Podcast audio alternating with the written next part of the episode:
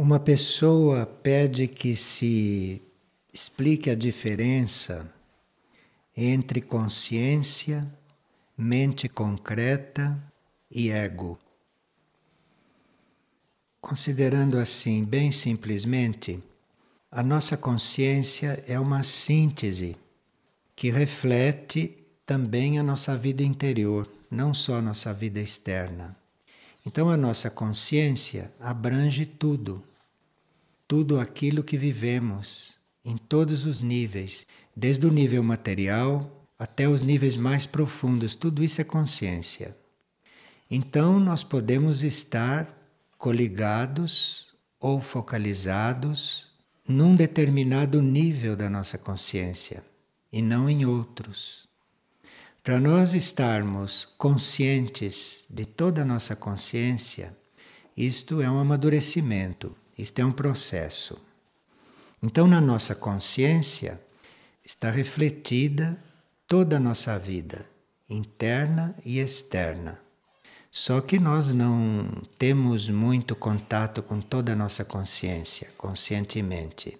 A maior parte da nossa consciência não faz parte do nosso conhecimento externo, intelectual e humano. Então a nossa consciência para nós é ampla e muito desconhecida. Nós conhecemos parte desta consciência enquanto estamos encarnados. Quando desencarnamos, temos acesso a outros níveis da nossa consciência e assim por diante. Vamos nos aprofundando na nossa própria consciência. Então, consciência é muito além de mente. Consciência é muito além de alma. Consciência é muito além de mônada. Consciência é tudo que vocês possam conceber. Então, consciência não é material. Agora, dentro da consciência está tudo contido. Estão os nossos núcleos profundos, estão os nossos núcleos mais superficiais, está a nossa personalidade, tudo isso está dentro da consciência. Personalidade, por exemplo, é uma parte da consciência. É a parte da consciência que mais tem contato com o mundo material, com o mundo externo, com o mundo mental, etc. Mente concreta é outra coisa é um corpo nosso, no plano mental. Assim como nós temos um corpo físico aqui, temos um corpo mental, no nível mental. E nesse corpo mental tem uma parte que a gente chama de concreta. Isto é, é aquela parte que no nosso mundo mental pensa, reflete, discrimina, raciocina. Isto chama-se mente concreta. Porque a mente tem vários níveis de consciência mental. Tem este nível que pensa, que é a mente concreta, mas tem outros níveis também. Tem níveis que capta as coisas sem pensar, este é outro nível da mente. Então, mente concreta é a nossa mente mais material. É esta que concatena os pensamentos, esta que raciocina.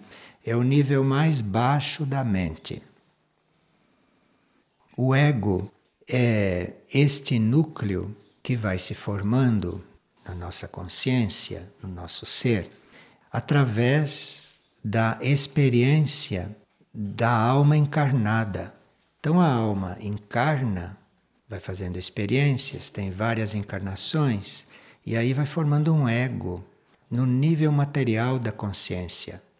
Então, o nível material da consciência vai produzindo este núcleo das experiências nas encarnações, das experiências externas da alma.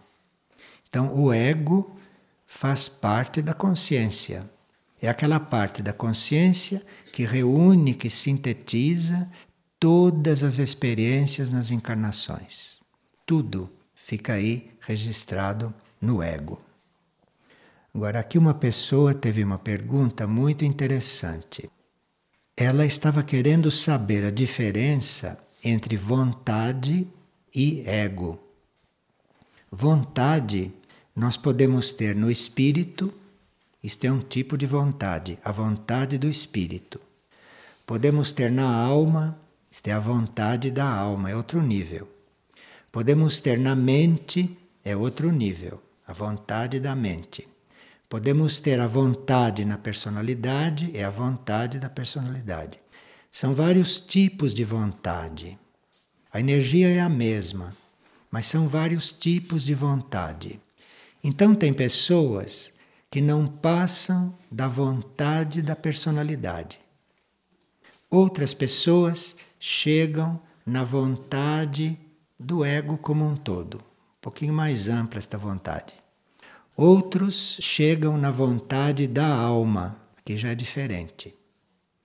E outros chegam na vontade do espírito. Isto é uma vontade ainda maior, mais ampla.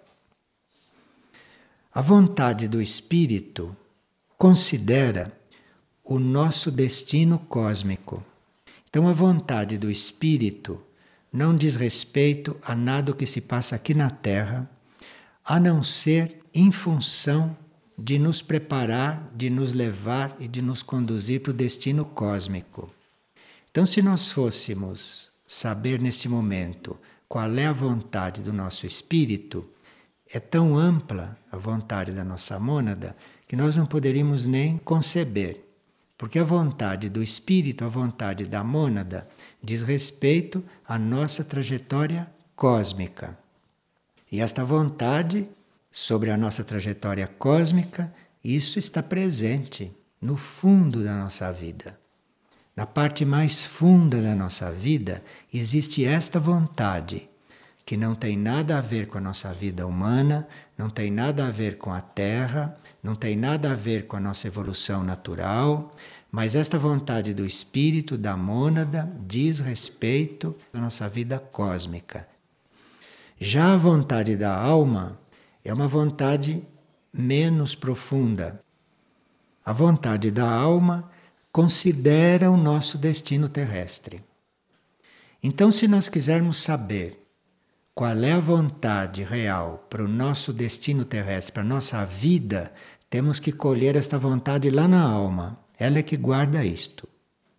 Então a alma tem esta vontade que diz respeito, inclusive, à nossa evolução terrestre, inclusive ao que se passa na nossa vida individual, registrada e impressa na alma. Agora, o ego também tem vontade. Só que o ego, como núcleo de consciência, ele não penetra os nossos níveis profundos. Ele não tem esses meios porque ele em si é um núcleo material. O ego é material. Então ele não penetra os nossos níveis profundos. Então a vontade do nosso ego não pode considerar claramente nem a nossa trajetória cósmica e nem o nosso destino terrestre, porque o ego não conhece. Se vocês perguntarem para si mesmo qual é o meu destino, vocês têm resposta? Não tem, porque o ego não sabe isto. Nem penetra o nosso destino terrestre. Isto é com a alma, não é com o ego. Então o ego está no âmbito dos nossos princípios materiais, da nossa vida material, e por vida material, nós entendemos a vida mental, a vida emocional e a vida etérica física. Isto é o âmbito do ego. E o âmbito do ego também é na psicologia, porque a psicologia é mental, é emocional. Então o ego está aí neste âmbito. O ego só entra na psicologia da alma quando ele é informado pela alma a respeito dessa psicologia. Porque ele, racionalmente, mentalmente, não penetra lá. Então, para o ego, que é a psicologia material nossa, a psicologia mental, a psicologia emocional, para ele compreender e para ele colaborar com a psicologia da alma, ele já precisa ter um certo contato com a alma para ele começar a perceber, a entrar na psicologia da alma, que é muito bom para ele, porque ele muda completamente a sua psicologia. Ele vai mudando o seu modo de ver as coisas, que é tipicamente material e externo. Então, este ego é este núcleo de consciência nos níveis materiais, no mental, no emocional e no etérico físico. Como no nível da mônada nós somos um indivíduo cósmico e no nível da alma nós somos um indivíduo espiritual, isto que acontece na mônada e que acontece na alma, esta nossa consciência de ser um indivíduo, isto reflete no ego. Então o ego torna-se este eu. Ele é um reflexo deste indivíduo lá no cosmos, que se reflete na alma e da alma se reflete no ego. Então no ego há um falso eu. Porque o eu mesmo é aquele lá em cima. O que está no ego é um reflexo. É o reflexo que o plano material pode receber. Mas a maior parte dos reflexos deste eu que está lá no cosmos, no ego não fica impresso, porque o ego é material. E falta então no ego outros níveis para este espírito se refletir. No ego falta o nível intuitivo, o nível espiritual, no ego falta o nível monádico, no ego falta o nível divino. Então, este eu cósmico refletido no ego é uma mínima parte, é uma parte irrisória do eu. E o ego, porque só comporta este pequeno reflexo, ele crê que este pequeno eu, que ele recebeu, que ele concebeu, que ele acolheu e que ele desenvolve, ele pensa que isto é o eu. Então, quando você está no nível do ego, você está circunscrito ou você está identificado com uma migalha do seu eu. A maior parte do seu eu está desconhecida, porque não reflete ali no nível material. Os nossos aspectos individuais, espirituais, monádicos e divinos não entram ali, não fazem parte deste eu lá na compreensão do ego. Está tudo oculto, está tudo interno. Somos nós, mas no ego não está consciente, não está refletido. Por isso, a pessoa que vive como ego, sem os reflexos da alma, sem a ajuda do espírito, é um ser muito limitado na consciência dele, porque fica olhando tudo e compreendendo tudo segundo as aparências. Então, um ego tem um encontro com outro ego, com outro ser, ele ali só pode ver aparências. Ele, como ego, não pode ir além da aparência daquilo. Acontece um fato, o ego, como ego, não tem como perceber por si só o que é que produziu aquele fato, de onde veio aquele fato. Qual foi a raiz daquele fato? Porque ele só fica na parte material do fato. Para você ir a fundo no fato, naquilo que acontece, naquilo que você vê, naquilo que você experimenta, para você ir a fundo no seu encontro com outro indivíduo, você não pode ficar no nível de ego, porque senão você não passa da percepção material das coisas do mecanismo externo dos fatos. Vocês não veem que a pessoa em nível da personalidade descreve os fatos e na consciência dela aquilo é a vida. Os fatos não são a vida. Os fatos são uma parte externa. Quem está em nível de alma não fica preso a fatos. Quem está em nível de mônada e de espírito mal considera os fatos porque está vendo outra dimensão, está vendo outra coisa. Então a vida em nível de ego é uma vida muito limitada, muito circunscrita e com muito pouca compreensão de toda a realidade. E o ego, que está todo então baseado nas aparências e ele chega a compreender a moda dele as aparências, este ego tem outras características. Como ele não conhece o lado mais profundo da consciência, então este ego, do ponto de vista da consciência geral do indivíduo, ele é orgulhoso. Ele é orgulhoso porque ele se considera ele, o eu. E tudo ele vê da sua perspectiva. E isto é o orgulho. É você ver uma coisa de um ponto pequeno, fora de uma realidade maior e ter aquilo como verdade. Então, o orgulho é como a cegueira, é como a falta de visão. E o orgulho é próprio do ego. O orgulho é isto, deste núcleo se considerar o eu todo. Isto é o orgulho. E ele se considerando o eu todo, ele não compreende nem porque as coisas acontecem com ele. Então, um ser em nível de orgulho não pode compreender a relação com outro ser. Porque ele só está vendo aquilo do ponto de vista material, ele está vendo aquilo do ponto de vista do que o afeta, que o afeta ele, esse núcleo pequenininho. Então, alguma coisa o afeta ele orgulhosamente se sente afetado. Isto é orgulho. Ele não vê outros planos, ele não vê outros níveis, o reflexo de certas coisas nos outros níveis. Então, este orgulho é muito natural no ego. Ele pensar que é ele, porque ele não penetra outras coisas ainda, então ele é orgulhoso. E outra característica dele, natural, é a separatividade.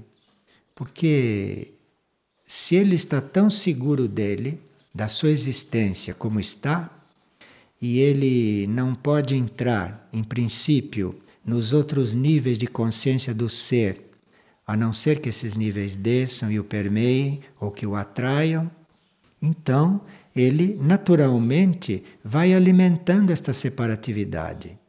Porque o ego pode olhar para dentro e não ver nada.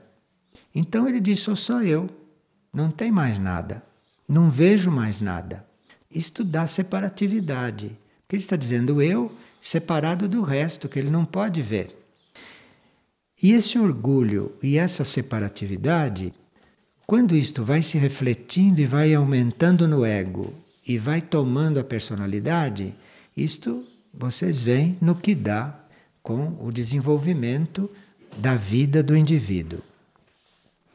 E outra coisa que é muito natural no ego, que surge naturalmente no ego, é a ambição.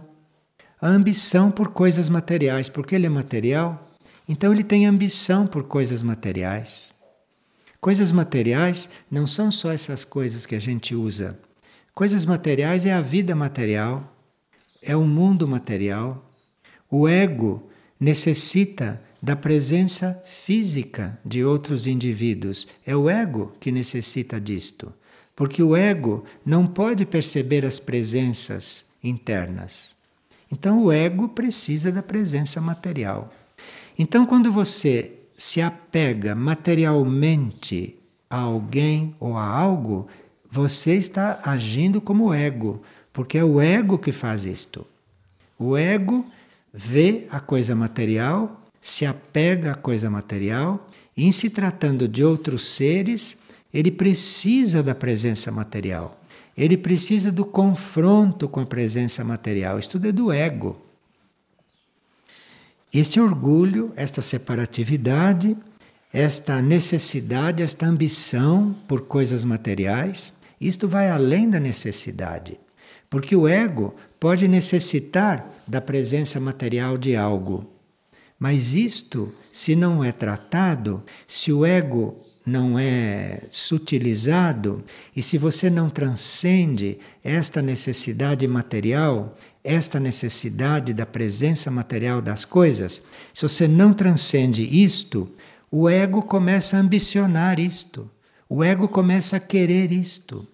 O ego começa a querer, por exemplo, uma pessoa perto dele, quando não precisa, na realidade, para haver união. Mas o ego quer, o ego ambiciona.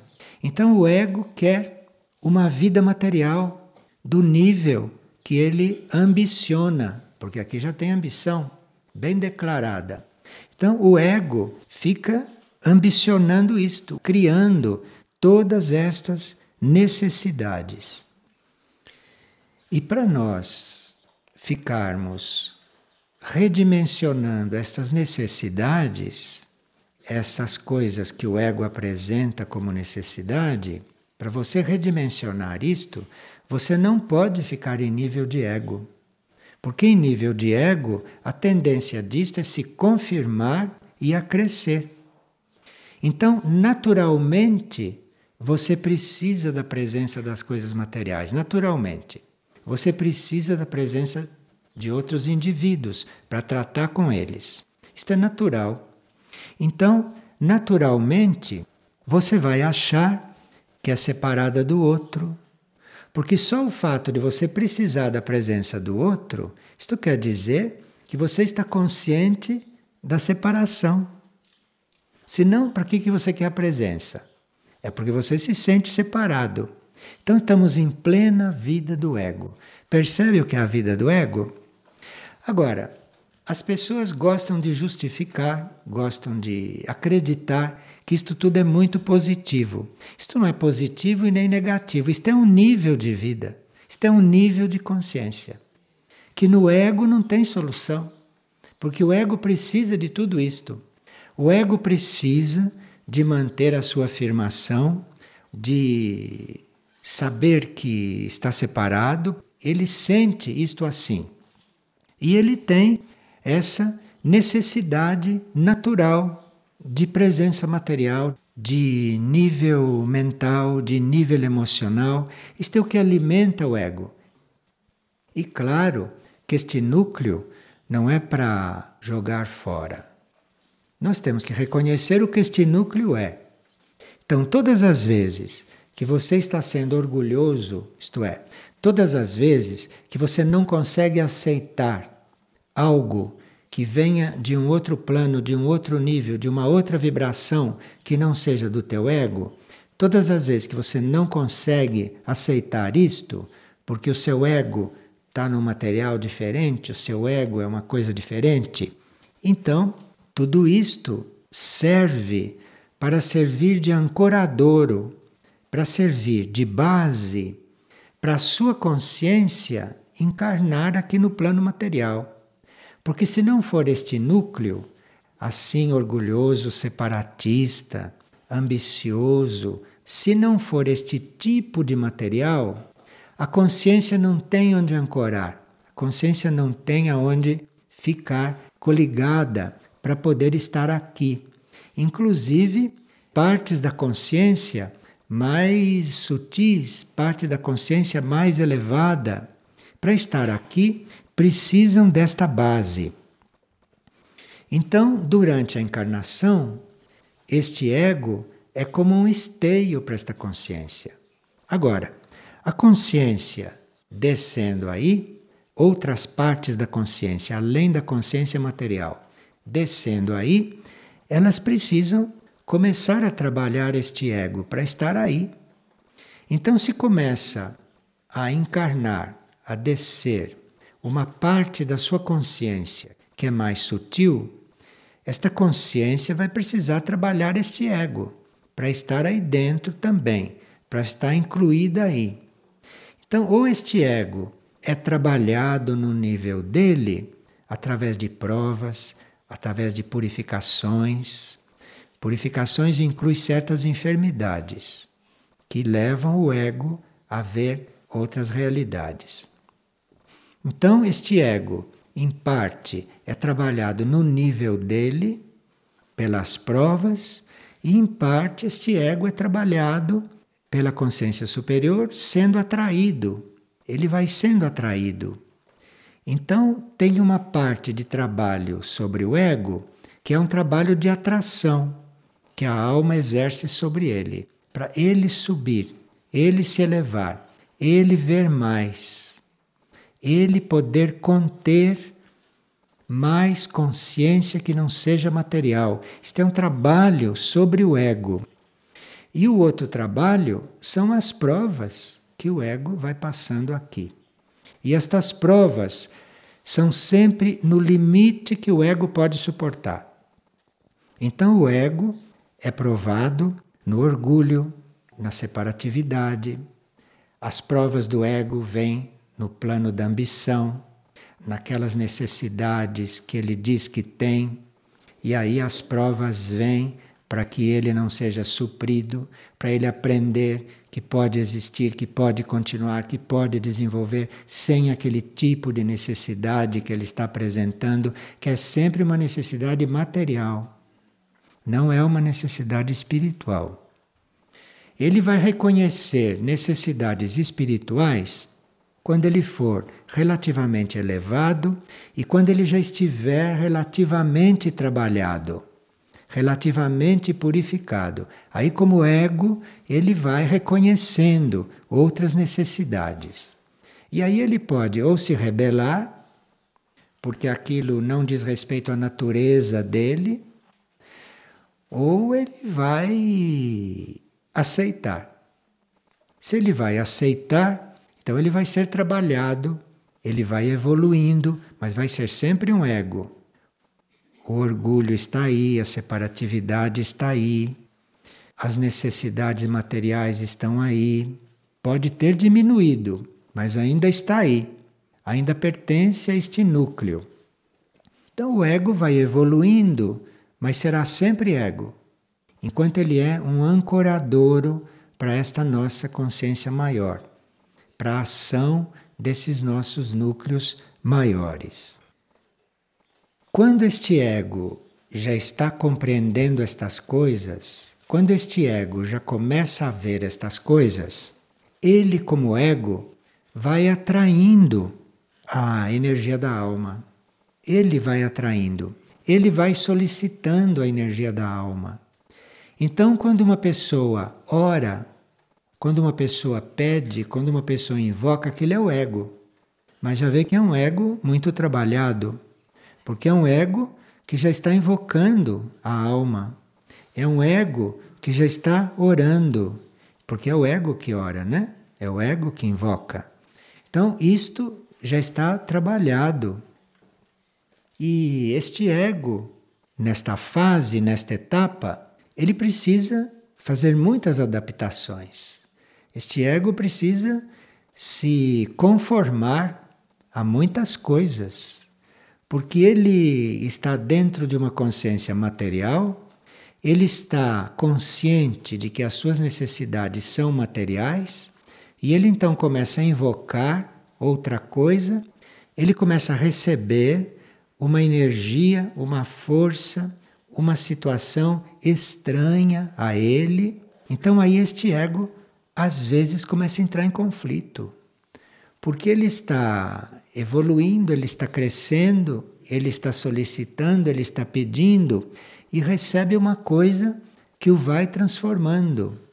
E aí a parte orgulho dele pode dizer: basta, chega, isto é outra coisa. Eu estou aqui, isto é outra coisa, isto é lá em cima. Então o ego pode ter muitas reações, e este orgulho dele não querer ser outra coisa, este orgulho que a ele, uma certa altura, se recusar a se transformar, isto se mascara de muitas formas. Então o ego dá a desculpa por não querer se imbuir desta outra energia. Ele tem mil desculpas para isto. O ego pode criar situações que perante a consciência normal, perante a consciência humana, é inconcebível uma outra energia ali. O ego pode mandar uma enfermidade para o corpo físico, para a consciência do indivíduo pensar que ele não pode fazer certas transformações porque o corpo físico não aguenta. Isto é o ego que faz. Isto é o ego influindo quando ele vê que ele vai se transformar que ele vai sendo outra coisa. E o ego, em princípio, não admite isto. Você vai vendo o quanto os egos reagem quando estão diante de uma coisa completamente estranha a eles. Quando o ego percebe que ali tem uma energia que vai transformá-lo, que vai diminuir o seu orgulho, a sua separatividade, a sua ambição, quando o ego percebe isto, ele fica inseguro e pode até criar situações na vida egóica do indivíduo, na vida humana do indivíduo, para que isto não aconteça, para que o indivíduo não aceite isto. E aqui acontece o seguinte: à medida que a consciência evolui, as formas do ego agir vão se tornando mais sutis. Então o ego também vai aprendendo, o ego vai crescendo, a consciência do indivíduo vai se ampliando e ele, para permanecer, para se fazer presente, para não perder a sua posição, o ego vai se tornando sutil. O ego torce as coisas de tal forma que aquilo é tido como fruto de uma outra consciência, mas aquilo é do ego. E para isto, nós precisamos reconhecer que estamos nessa situação e precisamos, mesmo estando bem, mesmo estando seguros, num relativo controle deste ego, nós teremos que estar sempre buscando uma consciência maior, um nível maior, porque à medida que nós vamos crescendo em compreensão, o ego vai se tornando mais sutil. E o ego não vai nos levar pelas formas primárias, como se levam as pessoas instintivas ou como se levam as pessoas emotivas. O ego encontra em argumentos, pretextos, situações, necessidades cada vez mais sutis para você ficar neste nível. Neste nível de orgulho, neste nível de separatividade, neste nível de ambição, neste nível de ficar preso nos teus esquemas psicológicos. Então o ego vai apresentando razões muito sutis para isto continuar. E este ego vai colocando a sua consciência, ele vai se colocando como centro das atenções. Um ego puro nunca renuncia a ser o centro das atenções. Então uma pessoa diz: Mas eu não quero ser o centro das atenções. Eu não quero. Eu quero estar no meu lugar. Aí o ego cria uma necessidade para o indivíduo que parece que não é para ele ser centro das atenções, mas é. Então o ego quer ficar como centro das atenções. E para chamar as atenções, este indivíduo faz coisas muito sutis. Para chamar a atenção, o indivíduo pode até ficar se sentindo mal para chamar a atenção dos outros. Isto tudo é o ego.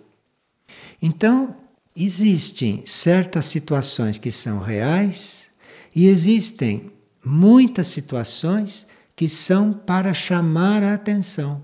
Isto é próprio do ego. Porque se o ego não chama a atenção dos outros sobre ele, ele não tem onde se refletir, ele não tem alimento nesse campo material. Só que, no chamar a atenção dos outros, este ego faz isto em detrimento de outras coisas e de outras pessoas. Então, se um indivíduo deve estar ocupado com alguém, o ego chama a atenção dele para si, este ego está cometendo uma interferência numa coisa que devia estar acontecendo lá. Então, nisto do ego ficar chamando atenção sobre si, ele incorre em certas coisas que karmicamente o vão ligando, confirmando esta situação kármica sempre na matéria. Com esta tendência dele ter esta necessidade, dele querer dele criar esta necessidade de ter a atenção de todos chamada sobre ele e desta necessidade de suprir necessidades que ele criou, que ele imaginou, a ponto dos corpos sentirem, deste processo começam a surgir os males do ego. Os males do ego não vêm naturalmente, porque o ego pode amadurecer, pode crescer, o ego pode desenvolver e sendo absorvido. Mas quando é que o ego fica doente? Começam a surgir os males do ego.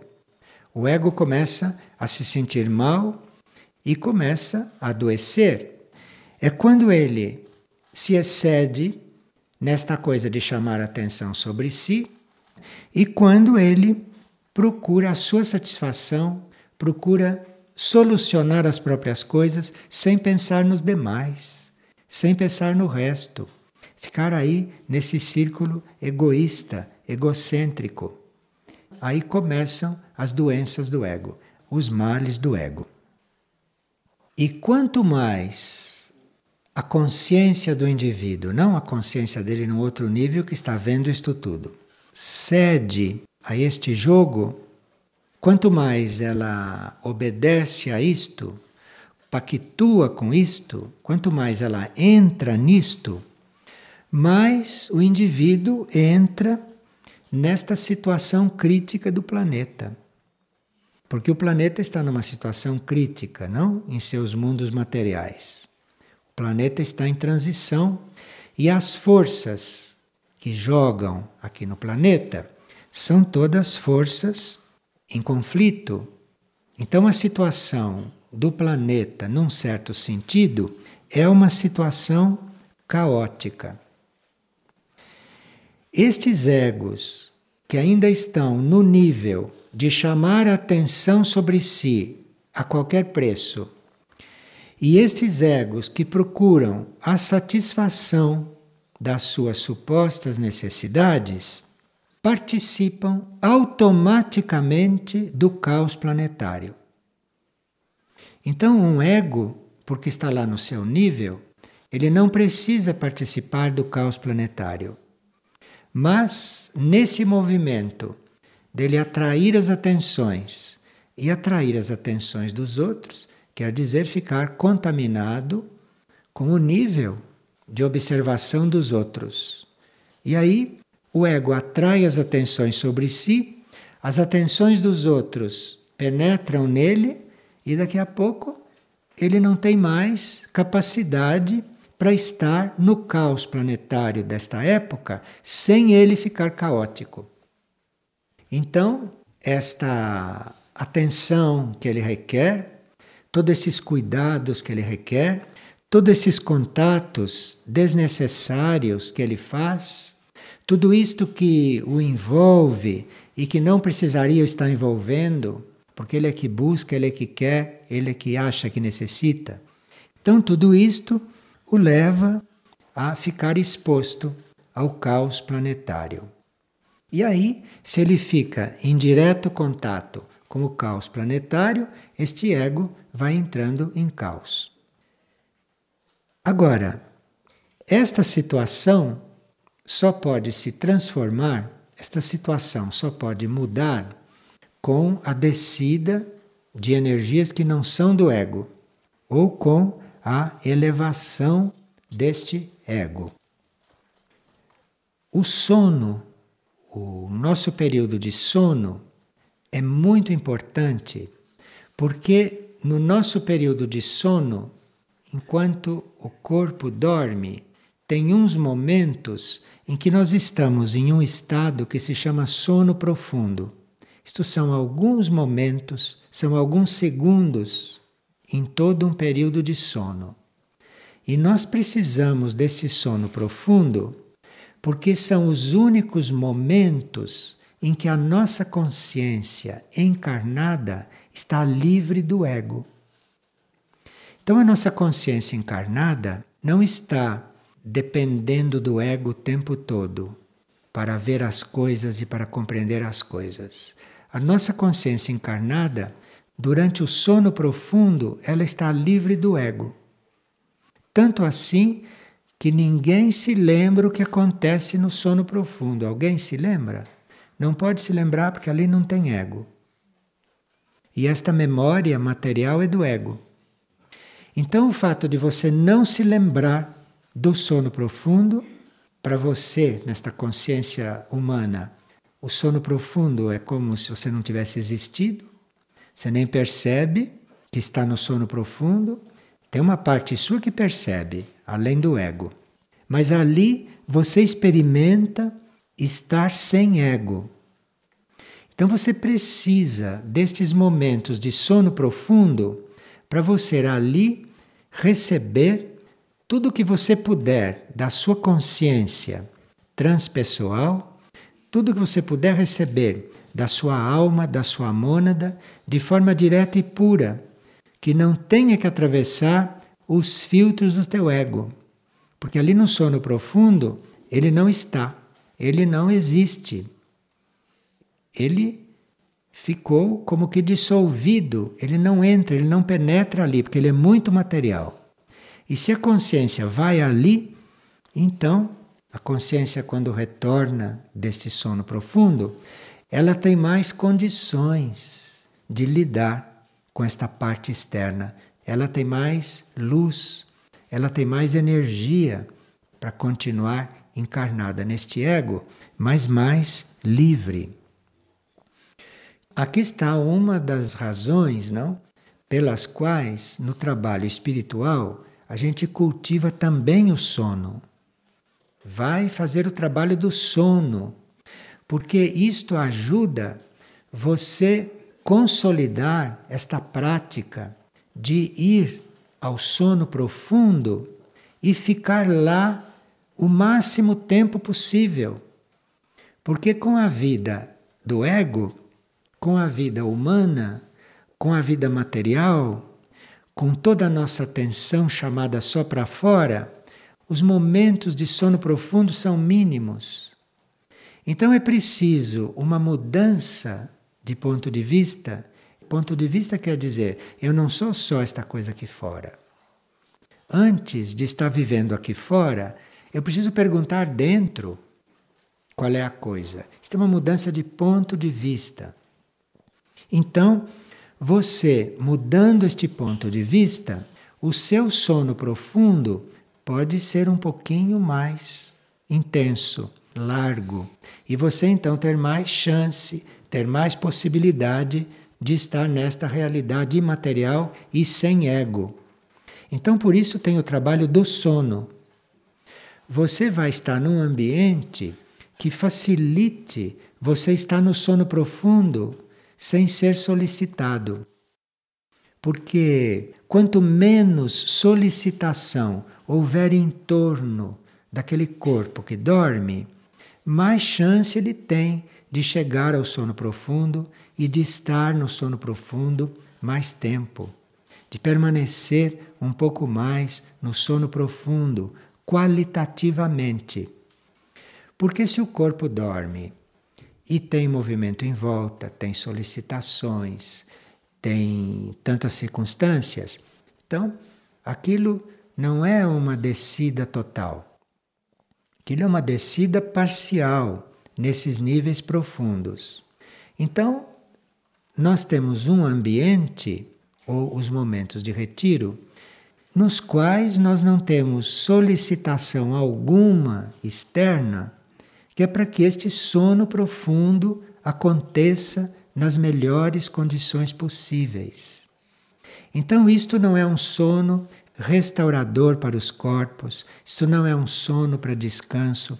Isto é um sono em função do sono profundo, de aumentar a qualidade do sono profundo, de ter este sono profundo como base, base da noite, como base dos nossos contatos, que são inconscientes, mas que são muito verdadeiros.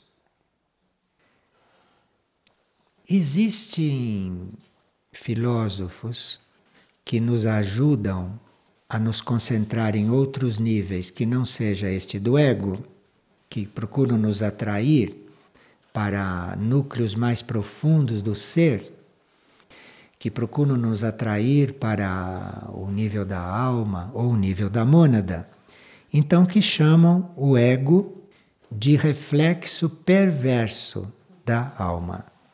Claro que isto é para chamar a nossa atenção para a necessidade de você sair deste núcleo.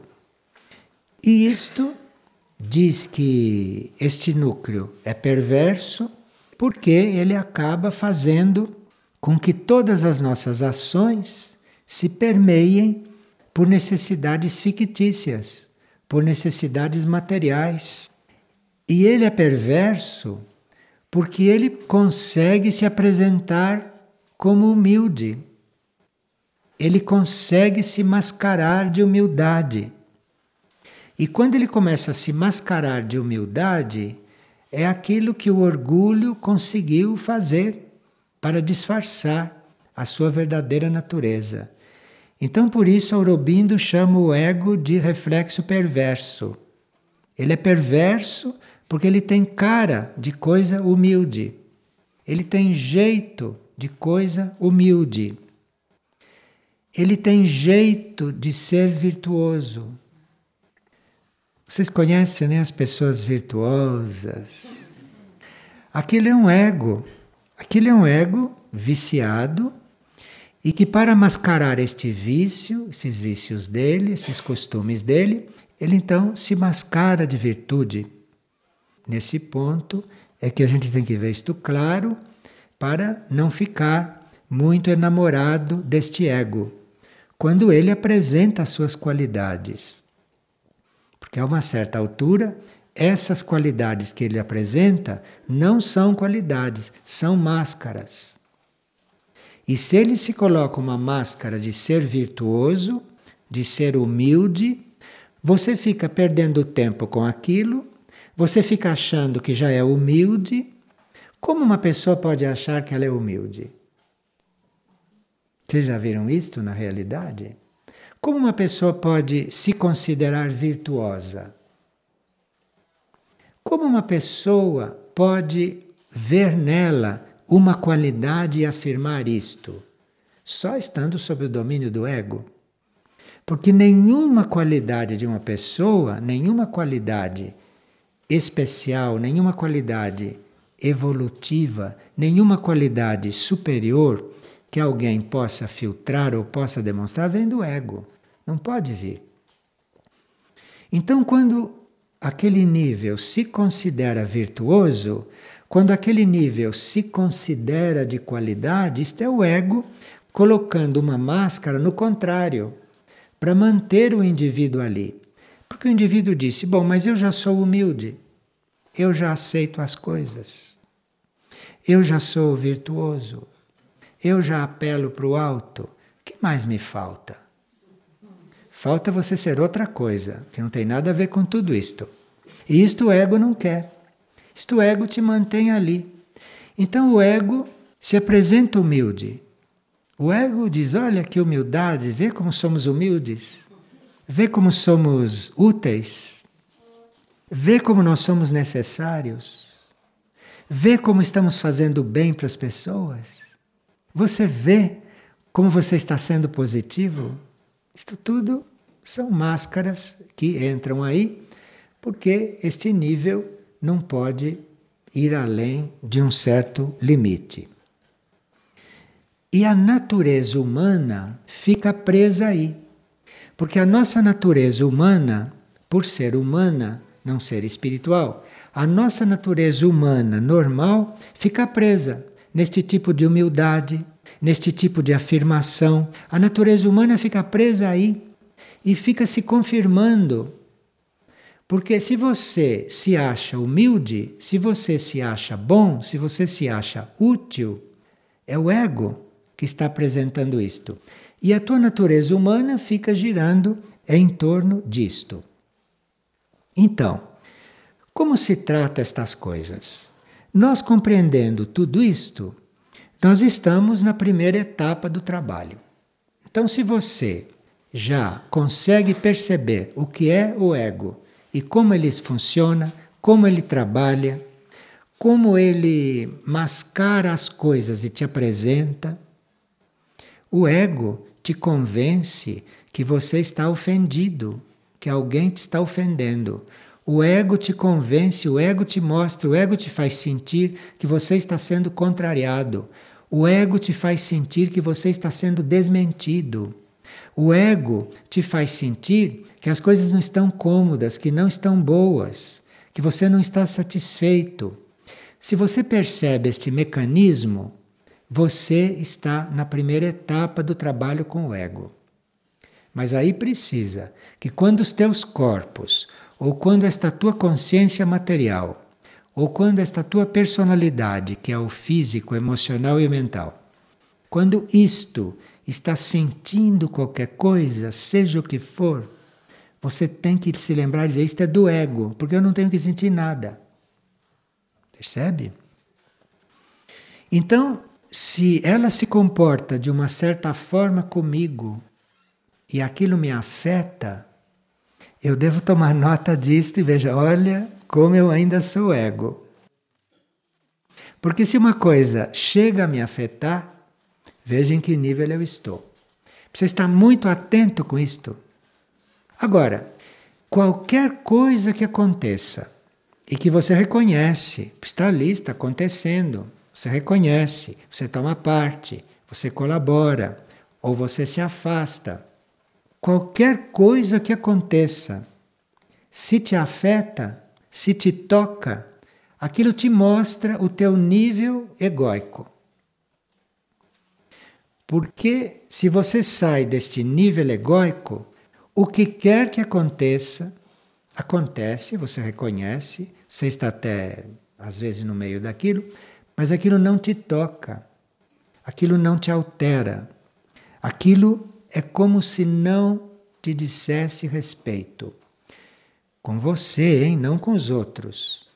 Porque não ficar tocado com o que acontece com os outros é relativamente fácil para as pessoas mais frias. Mas o que acontece com você, com os teus corpos, com o teu pensamento, o que acontece com o teu sentimento, o que acontece com as tuas necessidades físicas, emocionais e mentais, não te tocar, não te alterar, isto é um sinal de que você já está se libertando disto. Isto é um sinal que você não está mais alimentando este jogo do ego. A segunda etapa do trabalho com o ego é você discernir exatamente o que vem dele e o que vem de um nível superior. Isto, no princípio, não é muito simples.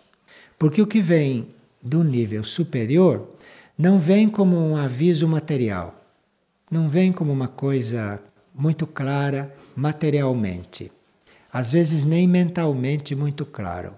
Então você precisa aprender a discernir. Quando você está recebendo uma coisa do ego, por mais humilde que pareça, e quando aquilo vem de um outro nível, isto é uma outra etapa. E para você sentir bem a diferença daquilo que está te tocando e daquilo que você está recebendo e que vem de um outro nível, você precisa ter este ego numa conta bem imparcial. E quando acontecer alguma coisa que ele fique tocado e que fique apresentando para a tua consciência como coisa que não está bem, Enquanto você estiver neste jogo, você não é capaz de distinguir o que vem do ego, de positivo, e o que vem de real, de um outro nível. Porque um ego pode apresentar sugestões muito positivas, que se enquadrem dentro de todas as leis que você conhece.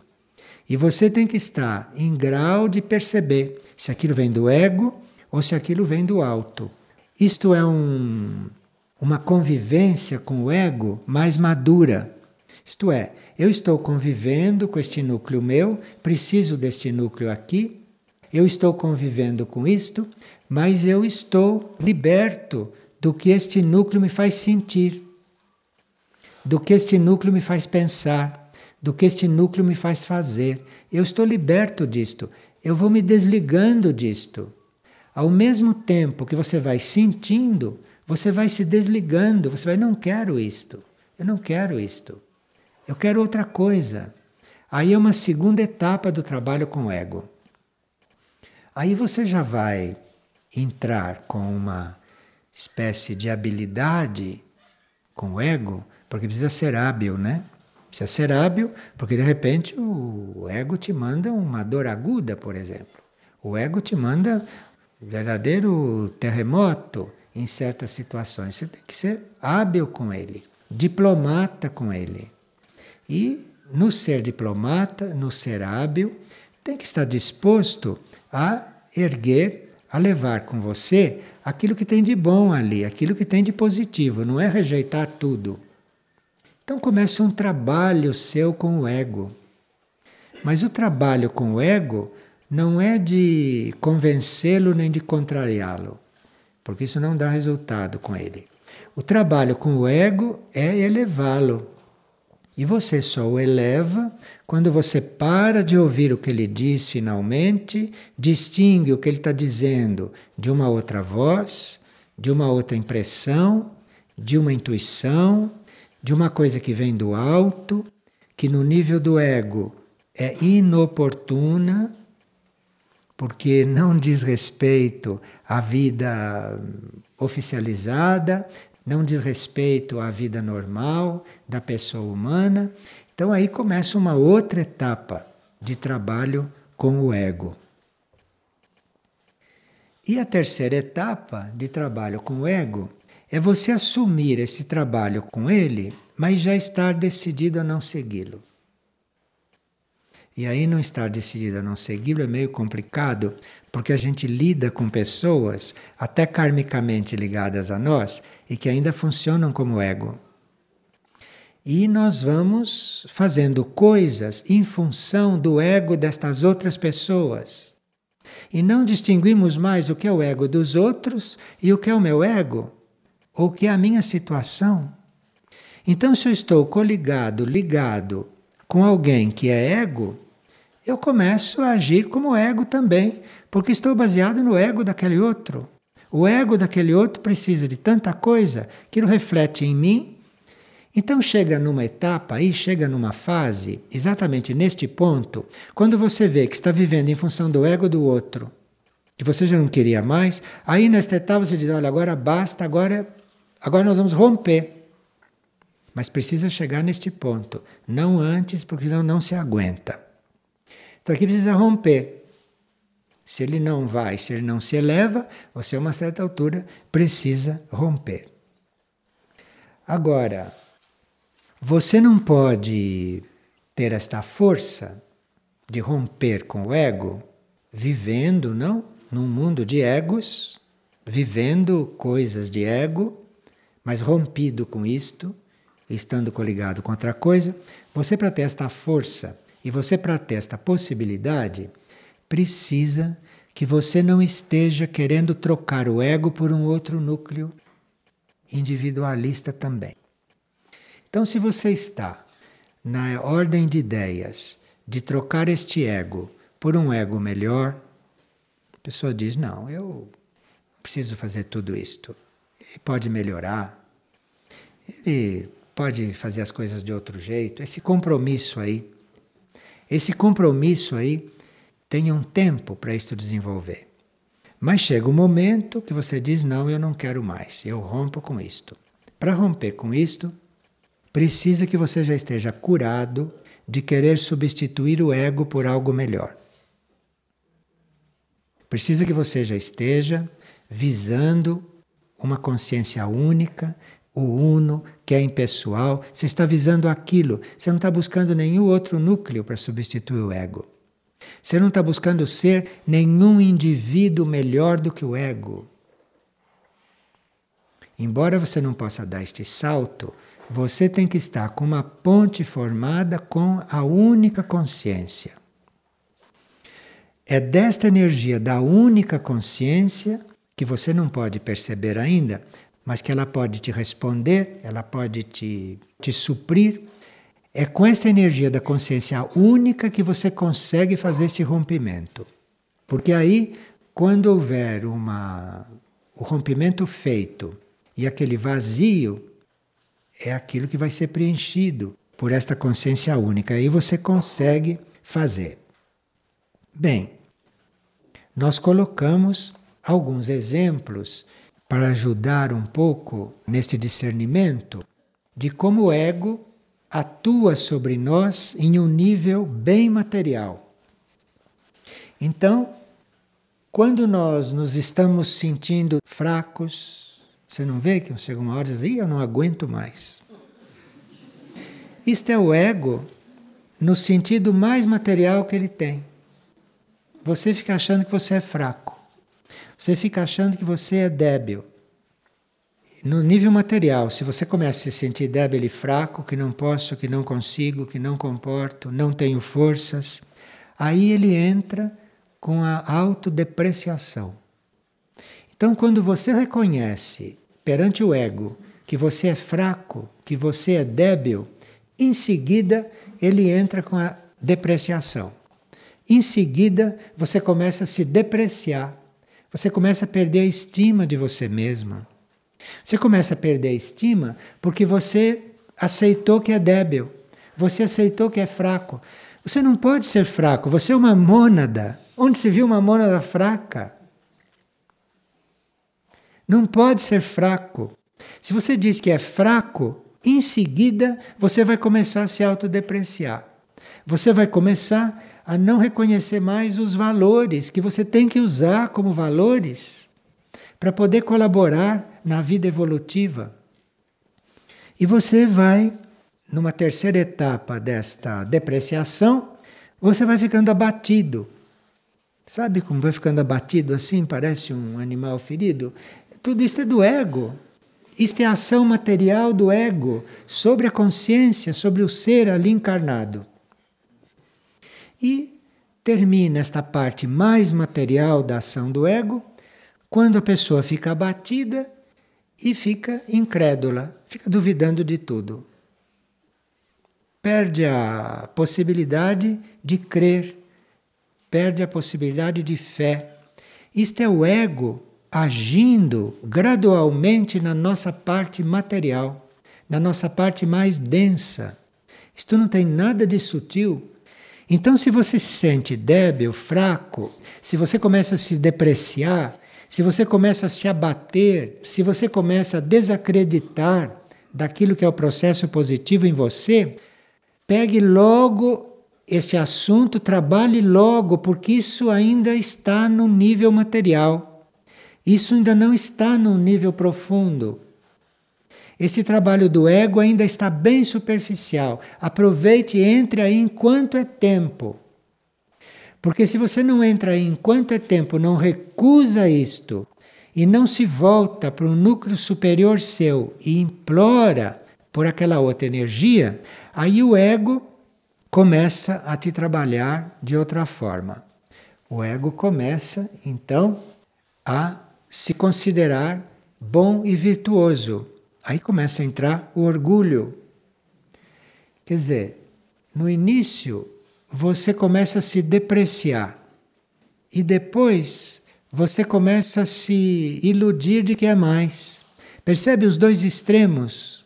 Mas ele não entra com este enquanto você não se depreciou totalmente. Aí é que entra a outra etapa, aí que entra a outra fase. Então vocês podem ver em que fase vocês estão nesta submissão ao ego.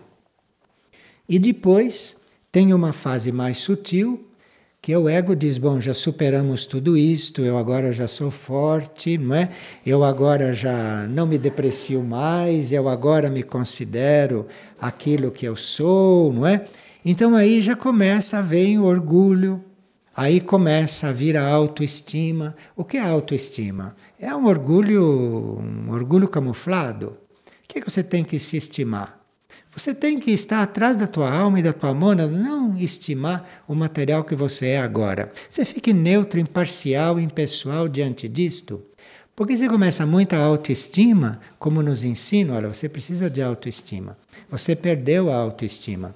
Precisa ver se ele perdeu a autoestima porque está doente ou se ele perdeu a autoestima porque está chegando na realidade.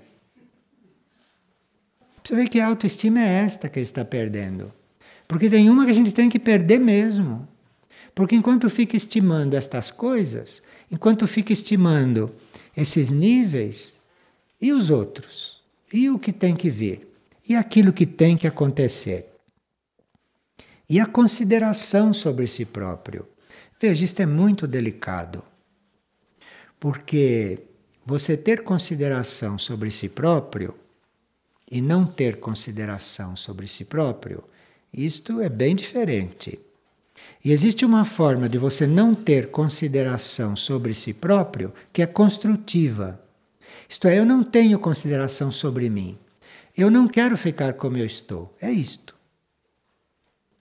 Não é que eu não reconheça que eu preciso de um corpo físico, que eu preciso de um corpo emocional, de um mental por enquanto. Não é que eu não considere isto, mas eu não me considero isto. Então eu não tenho nenhuma consideração sobre mim neste nível. Neste nível eu tenho um material que eu preciso usar, que é transmissor de alguma coisa, mas eu não considero isso nada. Considero isso instrumentos de trabalho, instrumentos de comunicação. Considero isto a plataforma onde a minha alma está encarnada, onde minha mônada pode agir. Mais nada, considero mais nada. Se você começa a considerar outras coisas, isto que é simplesmente uma base, aí começam a vir todos esses movimentos. Começa a vir tudo isto e que é perfeitamente falso. Bem, o que resolve isto é você estar nesta vida, neste meio, nestes movimentos, nestas forças, porque está, não é? Mas você está com seu pensamento, com a sua intenção, com a sua devoção, concentração, além disto, fora disto. Então, agindo aqui, vivendo aqui, não deve esquecer de perguntar: será que é isto? Para permitir que entre a energia dos outros níveis aqui. Porque senão você fica dentro de um processo kármico material muito prolongado, que é o que o ego quer. Porque o ego é ligado a coisas materiais, então o ego procura prolongar o seu processo material. Quanto você dá importância para isto? Você pode viver o processo material, você pode estar dentro de um corpo material como se não estivesse, você pode estar construindo uma casa de tijolo, telha, cal, cimento, como se não estivesse fazendo nada. Você tem meios de fazer isto, sem se coligar excessivamente com isto, sem dar a isto mais do que aquilo precisa naquele plano. Então, o remédio é você estar sempre lembrando desses pontos mais altos. Há certas pessoas que têm mais facilidade de ter presente esses pontos mais altos, pensando em Deus. Isso que eles chamam de Deus é esta coisa mais alta, este ponto mais alto. Então pense em Deus, coloque o seu pensamento em Deus, ou coloque seu pensamento na alma, no espírito, no eu superior, nas hierarquias. Você se mantém lá em cima que isto aqui vai se resolvendo e apenas você percebe que está identificado com alguma coisa aqui, procure cortar. Porque senão a tendência é isto aumentar. E não é você ir ficando forte, você ir ficando capaz, você ir ficando treinado em lidar com isto. Porque nós precisamos lidar com isto e não sermos levados por isto. Precisamos aprender a lidar com isto. E aí temos que estar com a nossa atenção, o nosso pensamento bem mais alto do que isto, para poder lidar com isto de uma forma harmoniosa e de uma forma evolutiva. Então não se trata de fugir do ego nem de negar o ego, não se trata nada disto. Se trata de você aprender a lidar com isto. Lidar, não se deixar levar, porque a uma certa altura ele vai sendo purificado ele vai sendo elevado, seus núcleos superiores vão atraindo isto, e aí as coisas vão mudando. E gradualmente você vai ficando mais consciente de núcleos superiores, gradualmente você vai manifestando esses núcleos superiores e o ego vai diminuindo, ou o ego vai sendo elevado, o ego vai sendo purificado. Mas tome cuidado porque ele vai até o fim. Até o fim de um ciclo, não? Aqui uma pessoa pergunta se existe a possibilidade do ego desviar os corpos do alinhamento interno. Claro que existe. E aí você tem que se haver com ele, você tem que tratar com ele e ver que esse alinhamento não se perca por causa desta tendência dele por estar inseguro. Porque se ele tiver os corpos desalinhados, ele vai fazendo todas as coisas que ele pretende. Agora, se os corpos começam a se alinhar e se alinhar com os núcleos superiores, ele pode sim tentar desviar os corpos deste alinhamento. E a gente pode reconhecer esses momentos. Aqui uma pessoa pergunta se o ego é só negatividade. Ela quer encontrar uma qualidade para o ego. Vê como é sutil, como é perigoso isto. O que ele tem de bom? Tem muitas coisas boas. Só que nós estamos procurando outras coisas boas. Então ela diz: seres evoluídos como Jesus, Gautama, Ramana Maharshi, tantos outros, não mantinham o ego nas suas vivências? Não. Estes seres já tinham absorvido o ego. Então, se nós pudéssemos estar diante de um Ramana Maharshi, diante de um Jesus ou diante de um Gautama, nós não íamos estar diante de um ego, porque ali o ego já foi absorvido. Ali nós íamos estar diante de um outro núcleo manifestado. Não se pode dizer que estes raros seres que passaram por aqui, desse nível, tivessem ego. Os egos já tinham sido absorvidos e cada um deles representava um nível de consciência superior, um grau de consciência superior. Vocês têm mais alguma pergunta com respeito a estas coisas? É? Como é? A gratidão é uma manifestação dela? Bom, se alguém tem esse sentimento bem instalado, isto é um reflexo da alma do indivíduo, na personalidade. É um reflexo da alma. Agora, o ego pode ir sendo grato também. Agora, a gratidão do ego é muito diferente deste sentimento puro. A gratidão do ego está dentro do comércio de dar e receber. A gratidão do ego é gratidão de quem recebeu alguma coisa. E quando a gente acha que recebeu e acha que deu, está em nível de ego. Então há uma gratidão que é do ego, isto é, você é grato porque recebeu. Isto não é a gratidão da alma e nem da mônada, porque na mônada não tem dar nem receber. A gratidão é um sentido de alegria por estar diante, ou se estar aproximando, ou estar caminhando para uma perfeição. Isto é uma gratidão. É uma gratidão por ser o que se é. Isto é uma gratidão como sentimento. Gratidão por ter recebido alguma coisa é do ego. Porque se você não está em nível de ego, você não se sente dando e nem se sente recebendo. Além do ego não tem isso, e além do ego existe uma consciência única, existe uma unidade, então não tem dar nem receber. As coisas passam, você faz, você envia, você é instrumento, mas você não se sente dando. Quem sente que está dando alguma coisa está em nível de ego. Já que citaram Jesus, eu não sei se Jesus achava que estava dando alguma coisa. Eu não sei se Buda achava que estava dando alguma coisa. Eles estavam sendo mas não sei se estavam achando que estavam dando. E recebendo muito menos. Quer dizer, não existe esse dar e receber. Isto é o comércio do ego, em nível do ego. Um bom comércio. Porque se você é grato por algo que você recebeu, você está no nível do ego. Porque além do nível do ego, ninguém te deu nada e você não deu nada. Tudo está no único e vocês todos e nós todos estamos no único. Percebe como é diferente a vida do ego e a outra? Todas estas coisas que se aplicam para a vida humana, isso tudo é coisa do ego.